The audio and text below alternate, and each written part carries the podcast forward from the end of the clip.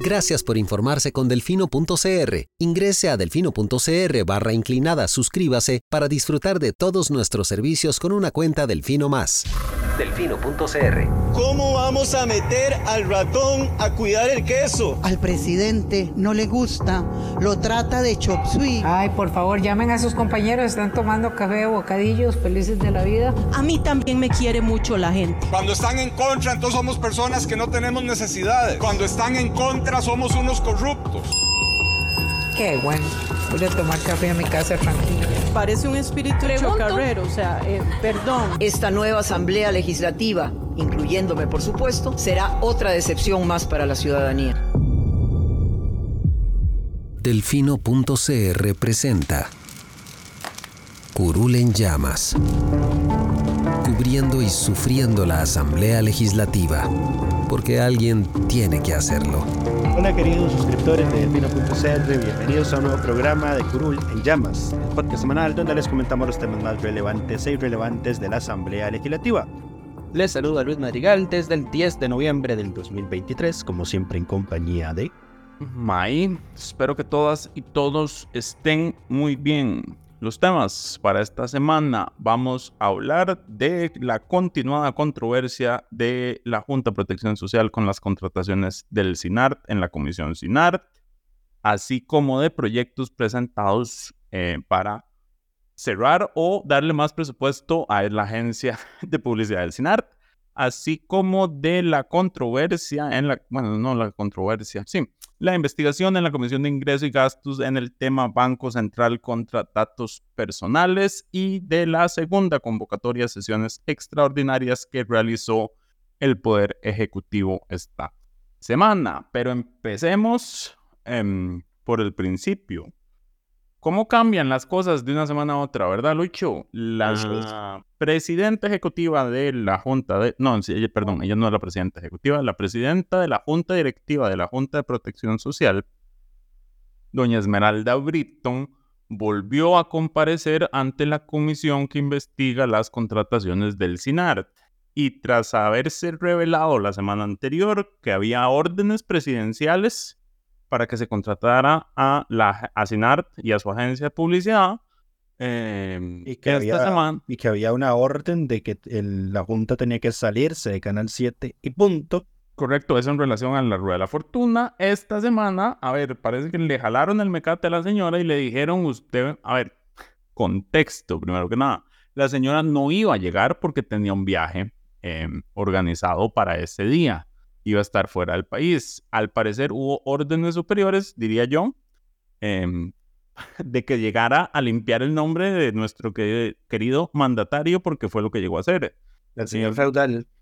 Exacto, no solo no, no, fue, no, no, no se fue de viaje y sí llegó a la comparecencia, sino que cambió su versión completamente y dijo que fue decisión de ella y no orden presidencial todo lo que se dio.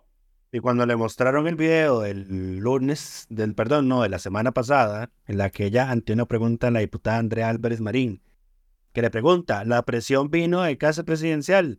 Ella, ella responde, ahora pues digo que ese no significa sí, significa que no. Correcto, pero además el, el, problema para esa señora no solo son sus declaraciones en la comparecencia de la semana anterior, sino las actas de la Junta Directiva en donde queda explícitamente señalado que es por orden presidencial que se tienen que cambiar eh, y que se tienen que hacer cambios. Yo nada más pregunto qué contendría un acta de las tantas sesiones al parecer secretas que han tenido, eh, porque eso es otro tema que ha ido trascendiendo a lo largo de esta investigación en la comisión del, sobre el SINART, es que la Junta Directiva de la Junta, valga la redundancia, suele reunirse de forma eh, secreta, porque es que no es privado. los acuerdos, exacto. Porque no es privado, exactamente. una cosa es, a ver, en una sesión pública o, o, en on the record, y se levanta un acta, una transcripción, se graba, etcétera. Eh, están las sesiones privadas, por ejemplo, las que hace la Corte Plena, cuando se reúne todas las semanas, que es casi que la primera parte de su sesión, que se hace privada porque se están viendo temas disciplinarios. Y luego están las sesiones secretas donde prácticamente no se sabe ni siquiera que se reunieron y de qué temas se trataron porque no se levanta nada, ninguna acta, ninguna grabación, nada. Y a lo largo de esta investigación ha trascendido de que la Junta tiene esa, te- esa maña de reunirse no de forma privada, sino de forma secreta. Eh, Correcto. y ahí está, entonces sería interesante ver qué se habla ahí. Di, Pero pero, es que el problema es que como es secreto, no dejan registro de nada. Y lo, y lo peor de todo es que y lo reconozcan. lo peor es que lo reconozcan así como si estuvieran haciendo una cosa que es absolutamente legal. Y lo que, ellos, lo, lo que ellos dicen es que nosotros nos reunimos previamente para acordar lo que se va a acordar y discutirlo y ya después vamos a la sesión en la que Eso quedan es-. Que eso es casualmente lo que dijo Chávez que iba a hacer si lo obligaban a transmitir las sesiones del Consejo de Gobierno. Exacto. O sea, Correcto. es, es que es el colmo de los colmos. Ahora, habrá que preguntar en cuántas otras juntas directivas del país están pasando estas, estas buenas prácticas. Me imagino que en todas aquellas donde el gobierno Todas están tiene- obligadas a tener actas. pero- Ajá, donde todas están, no, pero donde todas tienen, digamos, una mayor eh, poder de decisión por parte del Ejecutivo. Correcto. Ahora, en, en- adicionalmente, entonces claramente la comparecencia se, se, mm, del lunes se volvió en un, señor, usted, usted en serio se va a contradecir aquí a, a Hacha una semana después. Y es que don Francisco Nicolás le puso los videos de ella la semana anterior y ella como es que eso no fue, eso no era lo que yo quería decir. Ajá. Es que en, en- en la, no recuerdo, porque el diputado Ariel Robles, que también fue bastante em, inquisidor con la diputada, le preguntó varias Con la cosas. presidenta de la eh, con- la presidenta de la JPS, perdón. Em, le preguntó incluso si ella en algún momento había presionado a funcionarios o había dicho que si no se hacían las contrataciones iban a rodar cabezas. Y la señora dijo, no recuerdo. Aplicó un Figueres. No me acuerdo, señor juez.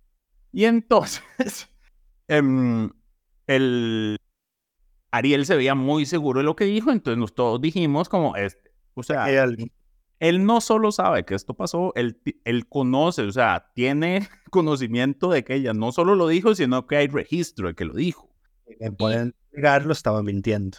Correcto. Y dicho y hecho, bueno, claramente ella no lo niega, entonces no es No, nada. pero ya, ya, en la, que la última vez que a ella le preguntaría el, el lunes, ella sí lo niega. Ya la última vez que le pregunta, entonces usted no presionó a nadie y ella dice no.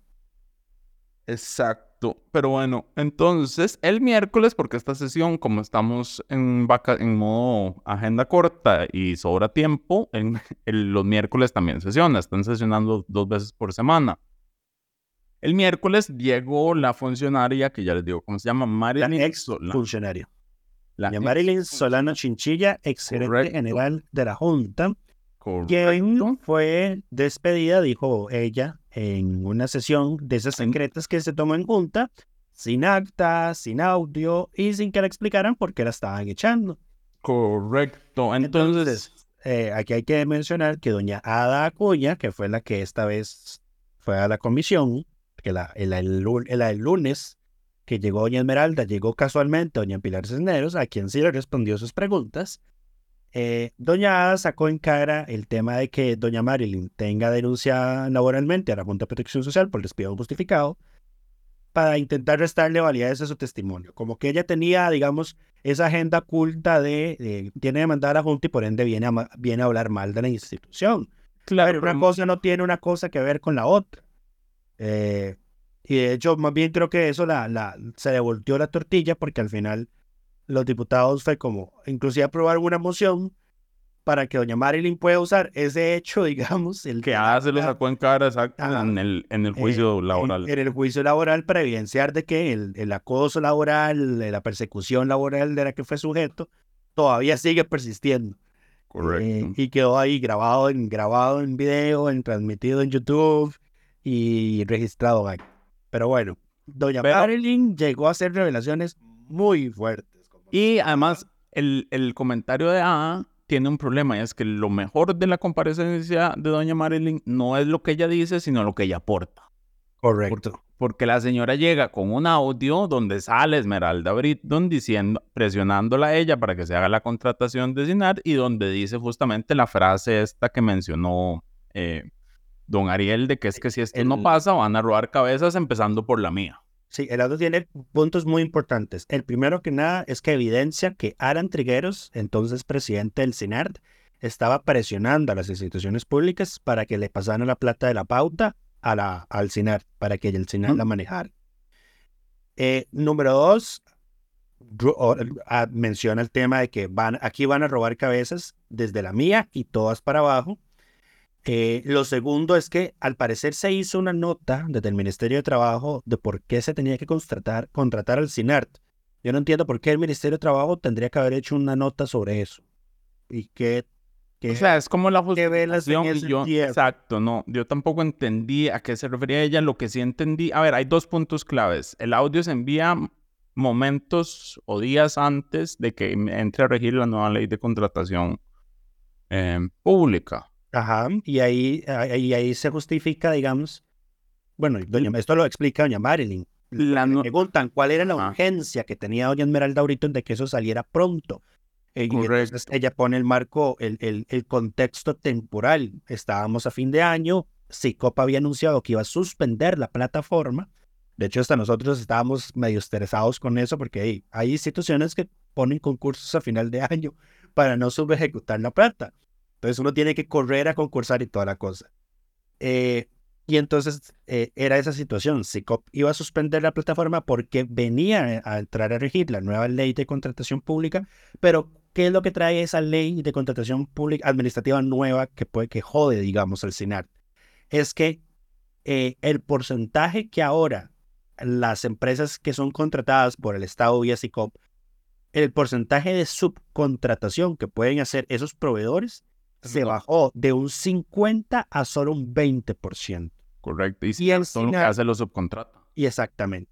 Entonces, por eso recordarán ustedes aquella portada de La Nación que Rodrigo Chávez y don Fernando Sandí en, en Casa Presidencial una vez, donde La Nación precisamente demostraba eso, de que contratar al CINAR para que hiciera esas cosas, terminaba saliendo más caro porque el CINAR terminaba subcontratando a, las a otras agencias de publicidad para que lo hicieran, porque no podían hacerlo ellos.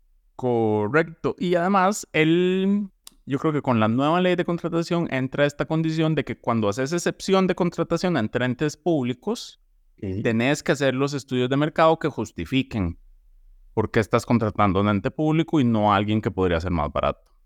Y por eso es que es lo, y por eso es que aquí entra el tema de por qué Rodrigo Chávez ordenó que se hiciera ese estudio de mercado. Claro, porque era para la rueda de la fortuna. Era el, requisito y, y, ahí está la orden directa que eh, de acuerdo con funcionarias técnicas del CINAR que fueron a una reunión en Casa Presidencial con él, eh, ahí está el, el, tema de cuando él dice, bueno, hagan el estudio de mercado y luego que CINAR presente una oferta más baja que eso y se lo dan como una contratación entre entes de derecho público. En todo caso, al final ni siquiera se cumplió, porque CINAR presentó una oferta, la oferta más baja era de, de OPA.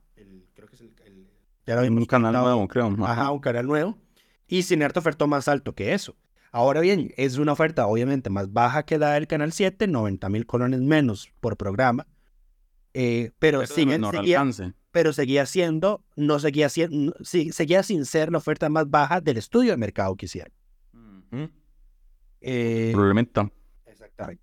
Entonces ahí empiezan ya a darse los hilos de, de, todo lo que se ha ido revelando a lo largo de, los últimas, de las últimas semanas y de los últimos meses. Correcto. Oiga, y esto es nada más una de todas las instituciones que contrataron con CINAR, porque claro, cuando la Contraloría les rechaza el famoso presupuesto, que también se conoció esta semana que CINAR decía que iba a tener contratos que todavía no tenía firmados y demás, y trató de incluirlos dentro de ese presupuesto. O sea, metió la plata, pero no justificó dónde vendría, lo cual por eso es parte de las razones por las que les rechazan el presupuesto. Em, son ocho instituciones, más o menos, ocho, nueve, que habría que ir a revisar una por una qué pasó. Correcto. Em, lo otro es que, bueno, claramente eh, Don Ariel prensó y dejó en una posición muy incómoda a doña Esmeralda Britton, porque no, ya esa contradicción, no solo la contradicción de la semana anterior con esta, sino negar algo abiertamente que se le preguntó, ¿eso que es falso testimonio? Perjurio y falso testimonio. Sí, entonces ya la comisión acordó trasladar las actas al Ministerio Público para lo que corresponda. Y el audio. Y el audio, por supuesto, que la deja en una Entonces ahora, general Davidson decía, don Francisco Nicolás, pudo haber pasado, pasó de una potencial testigo de la corona a una, imputada. Correcto. Así es. Exacto. Y siguiendo con el tema Sinar, eh, la semana pasada me parece que fue la diputada Joana Bando Bonilla, del Liberal Progresista, Correcto. presentó un proyecto de ley para cerrar la agencia de publicidad del CINART. Eh, eso le hizo ser merecedora de ataques en uno de los circos semanales que se hacen en Zapote, de parte del presidente y el, presi- y el presidente de la Junta, perdón, del CINART. Y ahora salió doña Ada Acuña Castro, a quien doña Dinora Barquero se refirió ayer, el jueves, en la Comisión de Ingreso y Gasto como la mujer de Lot. Lot es un personaje bíblico. Eh, doña presentó un proyecto para que más bien aumentar en duplicar el porcentaje de pauta que las instituciones públicas tienen que destinar al CINAR. Correcto. Y no solo eso, también, esto lo detectó May, eh, por- aunque lo hace mal, eh, Doña Ada pretende meter que el CINARTE es una institución casi que adscrita al Ministerio de Ciencia, Innovación, Tecnología y Telecomunicaciones, en lugar del Ministerio de Cultura como está hoy, dice que para zafarla de los controles presupuestarios que tiene para con la Contraloría. En- es ¿Entiendes? lo Para que, que la. Contraloría no le rechace el próximo presupuesto. Correcto, y entonces recaería en la Asamblea Legislativa. Eh. Ahora lo hacen mal, porque lo que hacen es meter un artículo que dice que para, Para todos los efectos para todos los Organiza- presupuestarios. eso, organizacional, o sea, de, de organigrama estatal y presupuestarios, el CINAR está dentro del MISID. Pero si quieres hacerlo bien, tenés que invertirlo en una adscrita del MISID, entonces tenés que quitarle su rango de independencia que tiene. Y tenés que quitar el... y, y sigue estando el artículo 2, que no lo reforma, el artículo 2 de la ley del CINAR, que dice que Correcto. para efectos presupuestarios se rige por las disposiciones de la Contraloría General de la República. Y eso no lo está quitando, así que está, Correcto. creando una, está creando una antinomia, digamos. Correcto, porque no solo son malos, son malos malos, digamos, ni siquiera hacer las maldades bien las pueden hacer. Correcto. Entonces, obviamente, en las redes sociales, al menos en las nuestras, reaccionaron de la forma en la que esperábamos que iban a reaccionar. Es, Es como. Mae, lea, read the room. Ajá, Es- exacto. Es read the room. Y no solo eso, ahora sale Sinar, ahorita antes de que empezáramos a grabar, mandaron un comunicado eh, y ensalzando prácticamente a Doña Acuña por haber presentado el proyecto de ley y además don Fernando Sandí vuelve a incluir eh, ataques directos hacia la diputada, no, directos no, porque es un, eh, ah, se le pega las mañas del presidente y no menciona de precisamente de qué la está acusando. Eh, está acusando a la diputada Joana Bando, le dice pri- primero que nada persona supuestamente liberal, que a base de imputaciones tan injustas como falsas nos quiere sacar del mercado para favorecer intereses que ya debería explicar públicamente. Algo sabe don Fernando Sandí que nosotros no. ¿Quién- Algo se está inventando, Aris, porque si este gobierno, eh, si en algo son buenos es en levantar falsas sospechas.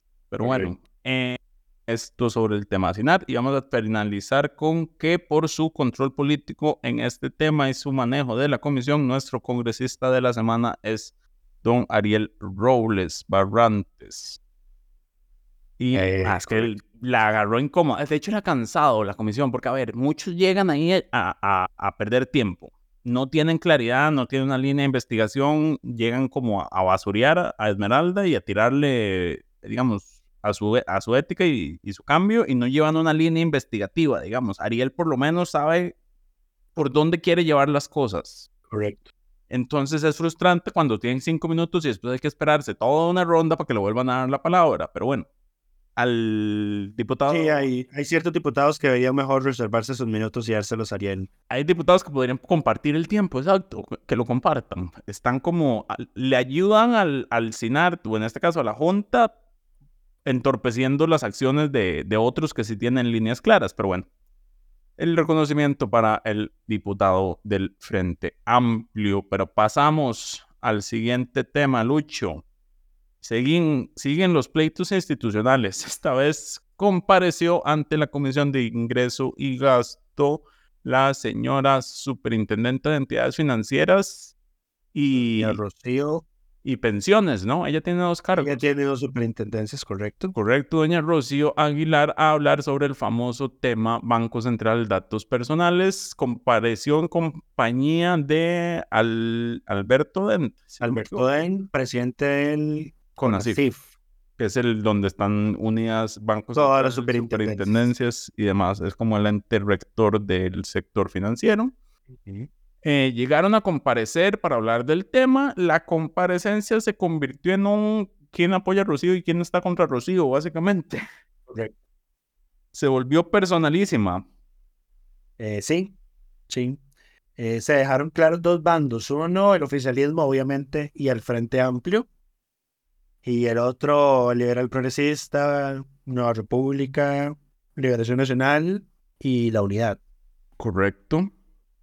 Ahora, paréntesis, el diputado liberal progresista con otras firmas presentó un proyecto de ley para reformar la ley del Sistema Estadístico Nacional y justamente quitar el, la parte del artículo de la ley del Sistema Estadístico Nacional que dice que si un funcionario público no envía la información que las instituciones del CEN le piden eh, para el ejercicio de sus funciones se les deben encontrar en desacato, que fue lo que usaron para denunciar a Rocío Aguilar. Correcto. Que fue una de las recomendaciones que hizo la OCDE en su momento, porque dijo, ok, todo bien que haya una obligación, pero este, si no hay una forma de obligar a la gente a que cumpla con, eh, y esta obligación no existe realmente, ¿verdad? Si no hay, ¿cómo fue que me dijeron el otro día? Si, si un problema no tiene consecuencias, no es un problema. En este caso, si un desacato no tiene ninguna consecuencia, no, no, hay, no, hay, no hay desacatos, nada más nada pasa. Entonces, eh, como En realidad sería incumplimiento de deberes. Creo que pasaría a ser incumplimiento de deberes, pero en el cumplimiento de deberes hay en todo caso, creo más tiene, En todo caso, creo que tiene una pena más alta que la, que la otra, digamos. Correcto. Y recordemos, a ver, yo creo que el artículo sí se podría reformar porque la, y esto es algo que siguen mencionando, que es como, como por qué el, Banco Central fue tan violento de poner la denuncia. Y esto lo hablamos en otro podcast, pero es que el artículo no dice puede denunciar, es tiene que denunciar. Correcto. Desacato. No hay margen de interpretación, digamos. Y yo ahí sí entiendo que se deba reformar la redacción, que se pueda reformar la redacción. Sí. A ver, ya aquí hemos, sobre este tema ya hemos, digamos, más o menos establecido ciertas líneas. Uno es que la ley técnicamente amparan al Banco Central a hacer lo que hizo.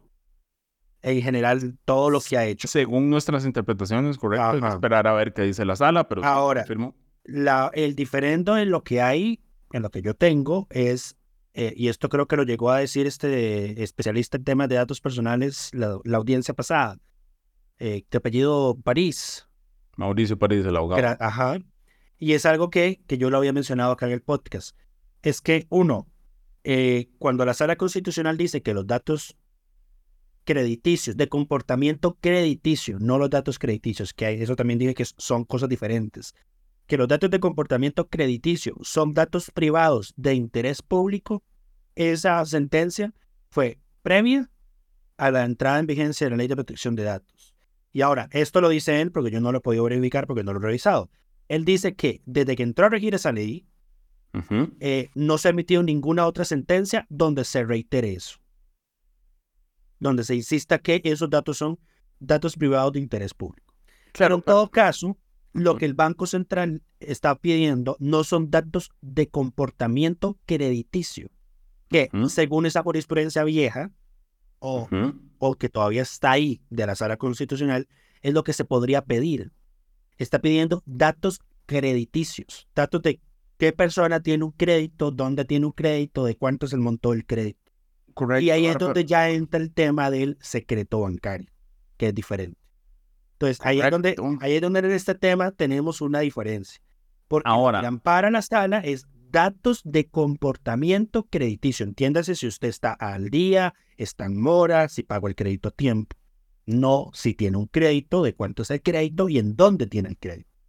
Sí, ahora aquí hay un tema y es el tema de la ley del Sistema de Estadística Nacional, porque como esa ley en su artículo, no me acuerdo cuál era en este momento, lo puedo buscar, dice que los datos que requieren consentimiento informado para que las instituciones del, para que se puedan ser, digamos, que requieren un consentimiento informado para ser compartidos, no incluye la, el tema de socioeconómico. Que la ley de protección de datos sí lo incluye y en, en la ley del Sistema de Estadística Nacional está excluido de aquellos que requieren consentimiento informado expreso. Correcto. Ahora, yo, de nuevo, yo creo que incluso la sala puede decir que aquí quienes fallaron fueron los bancos. Por haber entregado información que no debían. No, no, porque los bancos, sabiendo que tienen una obligación de entregar esa información, no incluyeron en el consentimiento informado que todo el mundo está obligado a firmar cuando abre una cuenta bancaria, el que esa información va a ser trasladada a la SUGEF o al Banco Central para fines estadísticos cuando lo soliciten. Claro, pero eso sería solo a partir de, de, los, de las cuentas y, y todo lo hecho a partir del, de que entró en vigencia esa ley, que no es tan... Eso es a partir del 2021, probablemente, 19. No, esa, esa ley es, es 19, puede ser. Puede ser. Em, pero sí, aquí falla, porque cuando uno revisa los consentimientos informados de los bancos, ellos sí dicen que la información tiene que ser compartida con la SUGEF. Entonces, digamos, uno ya firma, porque la gente dice, yo no he firmado autorizado que le pasen mi información a nadie, eso es mentira. Usted cuando abre una cuenta firma un consentimiento informado y si usted lo lee, dice a las autoridades que, que, lo, que lo requieran o a, eh, a la su jefe expresamente, dependiendo del banco y, su reacción. Ahora, además, em, el, y la justificación del Banco Central es que cuando hay una ley que me habilita a pedir información, no se requiere consentimiento informado. Y esa ha sido la posición del Banco Central. La ley del Sistema de Estadística Nacional me permite pedir esta información si la requiero para fines estadísticos. Correcto. y de nuevo, hay... de Dengo. Bueno, no, termina, termina. No, no, de, de nuevo, es una, una, una, de esas cosas en las que yo digo que entramos a la OCDE para darnos cuenta que no nos gustan las recomendaciones de la OCDE. De hecho, doña, doña Sofía Guillén dijo que es que estábamos entrando en el oscurantismo de los datos personales. Pero el tema es que la posición del Frente Amplio ha sido en contra del secreto bancario. Ellos están en contra del secreto bancario. Consideran que esa información pues, debería estar al alcance de todos porque así, tiene, se supone habría un mayor... Pues yo no creo que al alcance todos, pero las autoridades. digamos, veamos, a paréntesis, em, veamos el caso del Banco Nacional.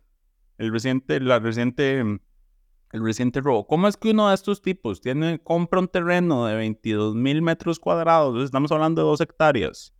Perdón.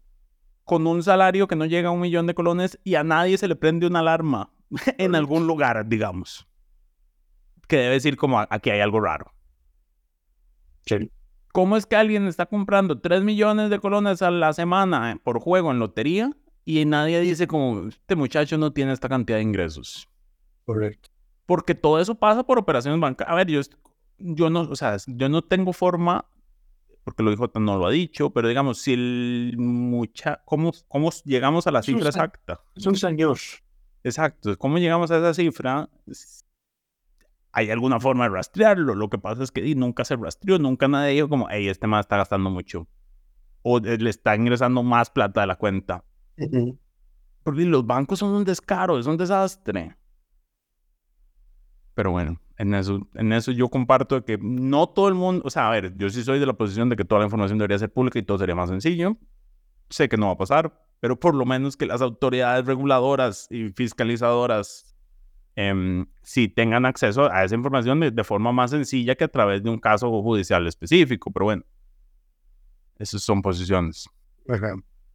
Eh, pero bueno, ahí está, ese presenta ahí está, está presentado ese proyecto que en síntesis había otro en este tema también que presentaron, que era... No lo vi. Pero ese fue para que el banco, para, era, creo que era para quitarle al Banco Central la posibilidad de pedir los datos. Es que no, no tengo claridad de quién fue en este momento. Fue hace como dos semanas. La reforma de ENGO es eh, establecer que la remisión de la información estadística debe hacerse mediante soportes materiales seguros establecer como requisito que la solicitud de datos debe ser proporcional y razonable, establecer la obligación de informar el propósito de la solicitud de los datos e informar los mecanismos de confidencialidad, disponibilidad e integridad que se aplicarán eh, a esos datos. Asimismo, aquí es donde está el cambio más importante. Se establece que las instituciones que forman parte del Sistema Estadístico Nacional deben tratar los datos personales de forma anonimizada o desasociados de su, de su titular y que solo pueden usarse para fines estadísticos. Y aquí, aquí también cambia otra cosa respecto a lo que está hoy. Prohíbe cualquier tratamiento de datos personales sin anonimizar o sin desasociar de la identidad, incluso el momento de hacer transferencia de datos. ¿Qué es el efecto que va a tener esta reforma? Que bueno, entonces se va a tener que desarrollar un, un, indicador, un número de identificación estadístico para cada persona que solo las instituciones del Sistema de Estadística Nacional puedan tener, conocer para entrelazar bases de datos y tratarlas con ese indicador. Que es más o menos, es casi, es casi comparable con lo que nos está pidiendo la OCDE de que nos, nos deshagamos del número de cédula como número de identificación tributaria. Correcto, nada más que ese número sí sería público probablemente. Em, el, sí, y probablemente que la, la base de datos esté encriptada, donde esté el qué cédula corresponde a qué indicador.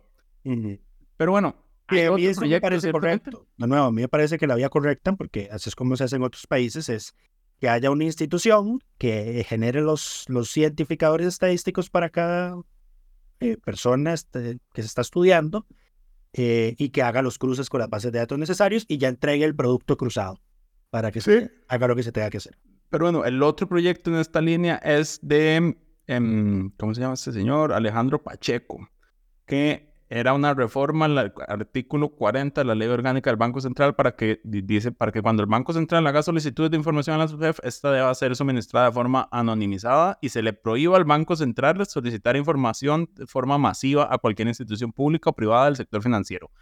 Básicamente, volarse la ley del Sistema de Estadística Nacional que obliga a las instituciones a entregar la información al Banco Central para fines estadísticos de nuevo, entramos a la OCDE para darnos cuenta que no nos gustan las mejores prácticas, pero bueno, pero bueno. Correcto. Y bueno, para ver el tema de la controversia, Berton, durante esta audiencia eh, se le fueron un poco encima a doña Sofía Guillén porque sus comentarios eh, hacia doña Rocío... No, a ver, a ver, a ver, hagamos un, paréntesis. Ellas no, no se soportan como personas, o sea... Doña Sofía y doña Rocío. Exacto, porque en medio de la discusión fiscal, de la, reforma fiscal del 2018, Sofía estaba, era asesora de los sindicatos y doña Rocío fue la que, la que lideró ese proceso, entonces nunca se han llevado bien. Eh, eso es notorio y evidente, digamos, no hace falta que ninguna de las dos lo, lo confirme, no hace falta más que ver sus interacciones para darse cuenta de que es así. Y al parecer doña Sofía ha hecho, sacado en cara el salario que tiene doña Rocío como superintendente. Correcto, lo cual dijo Rocío que era un dato equivocado porque fue muy gracioso la forma en que se lo dijo. Porque doña Rocío le dijo, es que usted anda dictando mal el dato de, los salarios porque esos eran los viejos y hubo una ministra de Hacienda en 2018 que trabajó una reforma fiscal que redujo esos salarios a la mitad. Entonces, eh, recuerde eso también. Entonces, como que le echó en cara eso, porque además, y le recuerdo que a ella le pagan ese salario para tener dos superintendencias. Correcto. Igual a mí me parece surgió...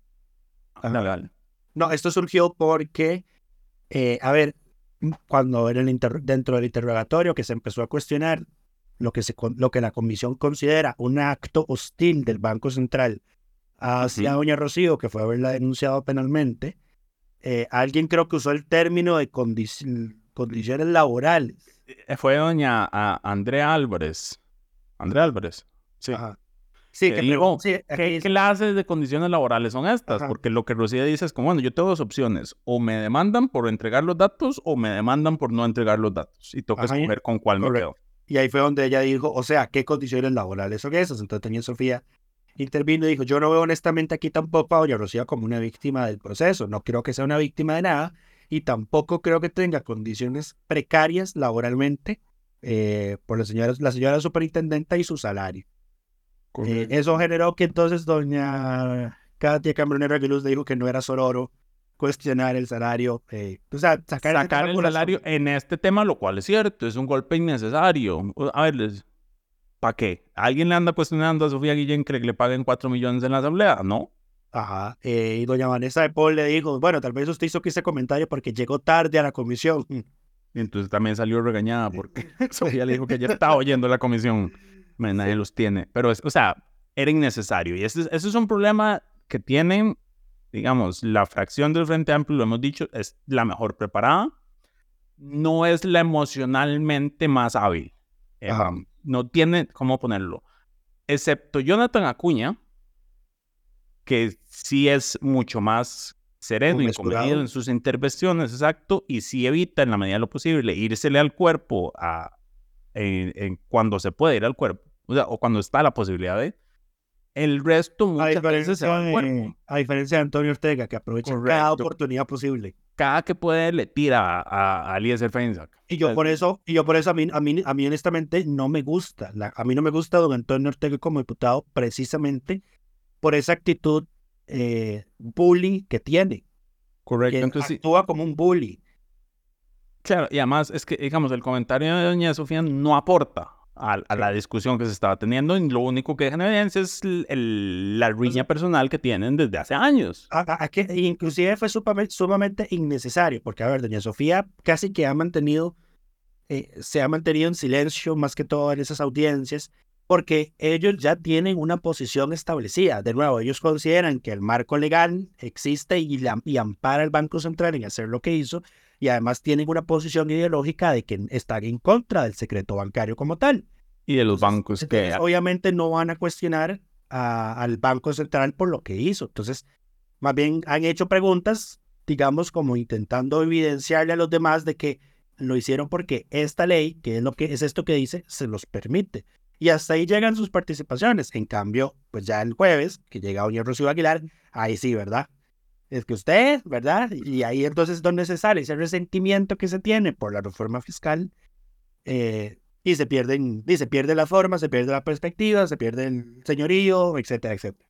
El señorío no haría, pues se, se pierde la... el- Se le pierde, pierden la clase. se alteran. Este es el legítimo, se alteran y el que se enoja pierde. Ajá. Pero bueno, pasemos al siguiente tema que son las convocatorias a sesiones extraordinarias. El Eso le Poder toca a Ejecutivo- May. El Poder Ejecutivo había convocado a partir del primero de, de noviembre, que empezó este segundo periodo de sesiones extraordinarias, nueve proyectos de ley, incluyendo sus cinco proyectos de seguridad, que son sus sus proyectos insignia, digamos. Eh, comillas, comillas, como si valiera algo lo que presenta el Ejecutivo. Em, pero bueno, ma, es que son malos proyectos. Eh, De nuevo, es igual, es igual que el de A. O sea, no solo es que tenés una, que sos, tenés una mala intención, porque es quitarle a la Contraloría su, su potestad de control sobre instituciones eh, autónomas, pero es que además lo haces mal. o sea, es que ni siquiera puedes hacerlo bien, entonces es, es, es molesto. Y yo entiendo el enojo de muchos diputados porque es como, "Ah, trabajar con esto es arreglarle al Ejecutivo el proyecto que presentó Y tuvieron ¿Para que qué? hacerlo. para que después, para que después vayan a decir como nuestros grandes proyectos, gran aporte a la sociedad, cuando lo único que queda es el título y el número de expediente. De hecho, ¿querés que hablemos de eso antes de que hablemos de la convocatoria? ¿De qué? Del proyecto de seguridad que tuvieron que arreglar y... No, no, ese es, ese es el último tema. Ok. Pero bueno, entonces se, convoca- se había convocado nueve proyectos, se amplió la convocatoria con otros 18 proyectos. Esos 18 proyectos, 11 son del propio Ejecutivo, 3 son los de Pilar, que es una extensión del Ejecutivo, y solo se convocó un proyecto de cada una de las otras bancadas, excepto Nueva República. Em, hay mucho tema, se incluyeron proyectos recién entrados, que está el TLC con Ecuador, que por cierto la Corte de Ecuador la había declarado inconstitucional, entonces yo no sé cuál es, qué va a pasar con eso. El, hay un protocolo de enmienda al Acuerdo de Marrakech que tiene que ver con la OMC. Em, un nuevo proyecto del Ejecutivo para autorizar que el Ministerio de Justicia utilice el famoso proyecto Terrazas 2, que es el que dicen que es la cárcel que no es cárcel Ajá. para que eso se pueda utilizar como centros em, para los funcionarios penales. O sea, que como no se puede utilizar como prisiones, que los puedan usar lo- el personal em, de justicia del, del centro penitenciario para sus dormitorios, eh, oficinas, comedores y demás. Al parecer ahí en la ley dice que tiene que ser usado para algo en específico, entonces hay que cambiarle ese algo en específico, es un proyecto concreto. Eh, lo otro es aquel proyecto de Pilar Cisneros de reforma constitucional eh, que reforma el 105 de la Constitución Política para que la ciudadanía pueda legislar en materia de pensiones vía referéndum. Ay, qué señora amnesia. Exacto. Y em, de los de oposición que se convocaron, se le convocó a Carlos Felipe García Molina del PUSC, el proyecto que es reconocimiento y equiparación de títulos y grados universitarios otorgados por instituciones extranjeras de educación superior. Entiéndase quitarle la autonomía, el, el monopolio que tienen ahorita las universidades públicas de decir qué títulos se reconocen y qué títulos no, y con un, hay que reconocerlo, un alto grado de burocracia en el medio. Eh, bueno, termina y luego te doy una actualización sobre lo del TLC con Ecuador. Ok, después eh, Jonathan, se convocó uno del Frente Amplio presentado por Jonathan Acuña, que es límite de gasto estatal en las campañas políticas 2026 y 2028. Es el nuevo, el famoso transitorio que se aprueba cada cuatro años, porque lo que dice la Constitución que se da por deuda política es más de lo que se puede dar, entonces se rebaja cada cuatro años. Es ese. Y a José Joaquín Hernández, el de Liberación Nacional, se le convocó el proyecto Ley de Ciberseguridad de Costa Rica. Que es un proyecto, mar, eh, digamos, macro sobre el tema de ciberseguridad. Y hay uno del PLP, si no me equivoco, que era de Dengo. Dame un segundo. Sí. Que es también X. Es la ley para derogar la Agencia, la, la agencia Espacial Correcto. Sí, que nunca, nunca pegó. Correcto. Los demás son, son temas del, del Ejecutivo, reforma a la ley de migración y extranjería, etcétera, etcétera. Exacto, el proyecto para eliminar el uso de billetes y monedas en servicios públicos, eh, contratos de préstamo, o sea, entre Costa Rica y el BID y la Agencia Francesa de Desarrollo, este no recuerdo cuál era, eh, aprobación de la adhesión, relaciones internacionales y las reformas estatales con la ley del el que quiere reformar el MAC y el sector agropecuario. Y en la ley porque, porque en el circo del miércoles eh, ese tema salió a surgir y es como, ay, sí, la asamblea no ha aprobado este proyecto y acaso que lo tenían convocado. han convocado, exacto. ¿Verdad? no me aprueban el crédito y convocarlo. Convocarlo, exactamente. Igual esto va a durar en aprobarse porque eso está en Hacendarios y Hacendarios tienen presupuesto extraordinario en este momento que tiene prioridad, creo. No, Hacendarios, de hecho, se sentó sobre la galleta y dijo, hasta que usted no mande el, el, el crédito de infraestructura urgente corregido, Ajá. porque dijo, dijeron que lo iban a corregir y nunca lo corrigieron, hasta que no nos mande esa vara corregido, nosotros no vamos a sesionar. Eso dijo Hacendarios. Ajá. Y, y, no lo han mandado por cumpliendo, y lo están cumpliendo y no van a sesionar. De ahí sí. Ah, bueno, actualización sobre el TLC con Ecuador. 27 ah. de octubre, El Universo, el mayor diario nacional de Ecuador, informó que eh, el, las inconstitucionalidades que había señalado el Tribunal Constitucional de Ecuador fueron solucionadas después de que Costa Rica y Ecuador abrieran el capítulo de inversiones y modificaran los ciertos temas que habían sobre los cuales la Corte había emitido observaciones, así que eso explicaría por qué hasta ahora fue presentado. Muy bien, a mí lo que me llamó la atención es que no adjuntaron el texto. Interesante, sí. Eh, esto sí, el Ecuador lo va a tener que, lo va a ratificar hasta que entre su nueva asamblea no legislativa, porque recordemos que ahorita están bajo lo que allá denominan la muerte cruzada, que es que el, el presidente disuelve el Congreso y convoca elecciones anticipadas. Es una vara súper rara, a todos los que no lo saben.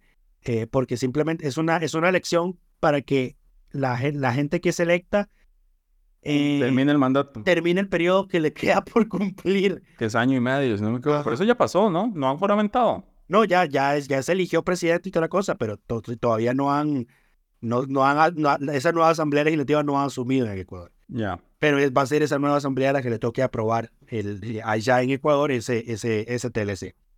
Ok, pero bueno, sí, me llamó la atención que no incluyeron el texto. O sea, probablemente lo van a anexar en algún momento, pero. Si lo anexaron, supongo que está mal. No lo anexaron, exacto. Solo dice como apruébese en todas sus. En todos sus alcances el acuerdo, pero el acuerdo no viene en el expediente. Pero bueno, también puede ser un error de la asamblea, que no. Digo, el servicio documental de asamblea tiene sus fallas múltiples. Pero bueno. Pasemos al último tema, que es el proyecto de ley de intervención de llamadas. Correcto. A veces era uno de los proyectos presentados por el Ejecutivo que venían malos. Y no es que venían malos, es que venían con malas intenciones, porque ¿qué es lo que quería el Poder Ejecutivo? Que la DIS pudiera hacer escuchas telefónicas. Ajá. Legalmente, porque estoy seguro que las hacen estoy seguro que las hacen por debajo de la mesa. Ilegalmente. Exactamente. Eso es un secreto a voces de toda la vida, desde que yo soy un carajillo eh, charcletudo. Cuando era un carajillo charcletudo, ahora no lo soy. Eh, eso ha sido un tema de toda la vida. De hecho, cuando Mariano Figueres eh, Estaba en la 10. asumió en la DIS por primera vez. Él había prometido hacer público los expedientes de la DIS, cosa que nunca, nunca. Nunca hizo. Que descanse en él. Sí, que descanse ahí metido. Que descanse en paz, Mariano.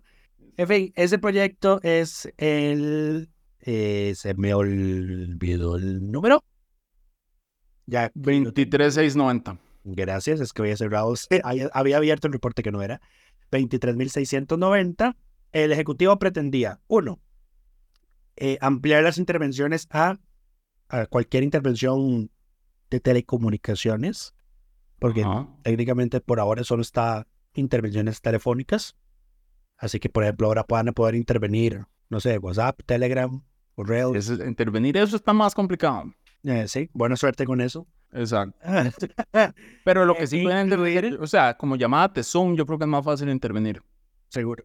Intervenir eh, también, o sea, para ampliar los delitos a los que se, bajo los que se puede intervenir, que son homicidio simple y femicidio.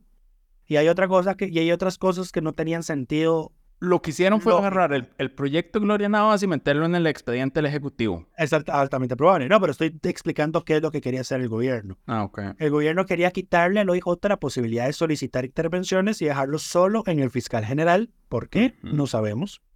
Y también quería abrir la posibilidad de que un juez de nuevo delegara en la policía del Estado, la DIS, eh, Fuerza Pública, la Policía de Fronteras, así de ridícula era la reacción. La Policía de Turismo. Ajá, así ridícula era la reacción. eh, hacer escuchas telefónicas. Y lo otro era que ampliaba de tres a cuatro meses el plazo de las intervenciones, con dos prórrogas posibles, de modo que se mantenía en un único año. Servicios Técnicos presentó su informe, señaló todas las incoherencias o co- inconstitucionalidades o cosas que no tenían sentido de ese proyecto. Y como dice May, lo que la Comisión de Seguridad hizo ante la actitud del gobierno de no convocarles todos los proyectos de seguridad que pidieron es agarrar el proyecto que sí es de ellos, ponérselo encima y dictaminarlo. ¿Y cómo lo dictaminaron? Mantuvieron lo de que se pueda intervenir cualquier tipo de, de telecomunicaciones, lo permiten a los delitos de homicidio simple y feminicidio. Se desechó la idea de que eh, el, el no pueda pedirlas. Se desechó la idea absolutamente y rotundamente de eh, que la DIS pueda hacer intervenciones telefónicas y sí se mantuvo el tema de la ampliación del plazo. Y bueno, ya el gobierno tiene uno de sus proyectos de seguridad dictaminado, aunque no es su texto, pero ya lo tienen. Enhorabuena. Exacto. Igual lo que quieren es el crédito, no, no el fondo. Em, sobre este tema de seguridad, porque la ministra de la presidencia, Natalia Díaz, estaba convocada a la sesión de la Comisión de Seguridad y Narcotráfico, justamente para definir, para ampliar la agenda. Y Jueves no llegó. desplantes fue. No de llegó, no llegó porque eh, di, anda de gira con el presidente, entonces no, no puedo ir, convóquenme para otro día con mucho gusto. Y dijo, convóquenme con mucho gusto y yo llego con el ministro de Seguridad y el de Justicia. O sea, no Ajá. quieren que vaya sola, claramente, porque la Es- última vez que llegó sola se la trapearon. Encima, encima poniendo condiciones. o sea, yo- esta gente no se ubica. Lo peor es que doña Natalia fue diputada. Bueno, fue diputada realmente. Estuvo ahí sentada, no es lo mismo. Tuvo una curva. En fin. Y fue jueves de desplante, les decía, porque además de que Natalia Díaz no llegó, la presidenta de la caja tampoco llegó a la comisión de Limón. Andaba en gira también. Eh, No nos daba en gira. Está, porque digo que eh, por primera vez en no sé cuántas semanas eh, ya tenían quórum formal, así que eh, habían programado una sesión. Nombraron a alguien 12. y no avisaron. Ajá. Así que Ya. tenían una sesión programada de 12 horas en junta directiva y dicho, y, sí, para sacar pendientes. Y dicho y hecho, ayer, en, ayer, el, ayer subieron como seis streamings de cada parte de la sesión de junta directiva de la caja a YouTube, porque ahora esas sesiones se transmiten. A veces son muy interesantes escucharlas. La calidad es un asco, eso sí, tengo que decirlo. Eh, la calidad del sonido es terrible y la calidad del video también. Eh, pero bueno, ahora por lo menos las transmiten. Ok. Así que si alguien no tiene nada que hacer y considera que tiene, quiere perder un poco de su vida, De, las ganas de vivir. de sus ganas de vivir, pueden escuchar las sesiones de Junta Directiva de la Caja y entender por qué al- a, veces en la caja es como es, en muchas cosas. Es como ver sesiones de corte pleno. Usted ve una sesión de corte plena que lo diga mal que lo hace y usted entiende todos los problemas que tiene el, el Poder Judicial. Ajá, están ahí representados, personificados, Eh, y bueno, creo hechos persona, pero bueno. Estamos, estamos por esta semana. Esperamos que todas y todos estén muy bien y nos escuchamos yo en ocho. Delfino.cr presentó Curul en llamas, cubriendo y sufriendo la Asamblea Legislativa, porque alguien tiene que hacerlo.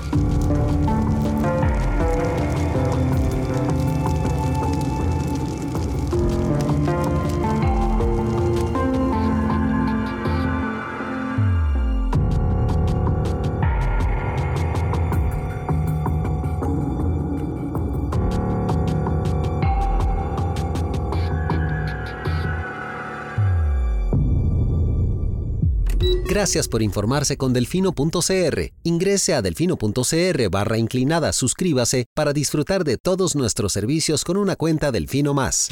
Delfino.cr